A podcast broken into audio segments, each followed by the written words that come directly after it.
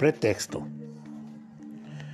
Yo he buscado entre ellos a alguien que los defienda, a alguien que se ponga entre ellos y yo, y que los proteja como una muralla, a alguien que me ruegue por ellos para que no los destruya. Pero no he encontrado a nadie. Ezequiel 22:30 La desobediencia, la idolatría y la violencia se juntaron sobre la nación, agotando la paciencia de Dios. Es el profeta Ezequiel que recibía instrucciones de Dios para dar un mensaje de juicio, desolación y tinieblas. Serían la vergüenza de todas las naciones, las de cerca reirían tanto como las que están lejanas.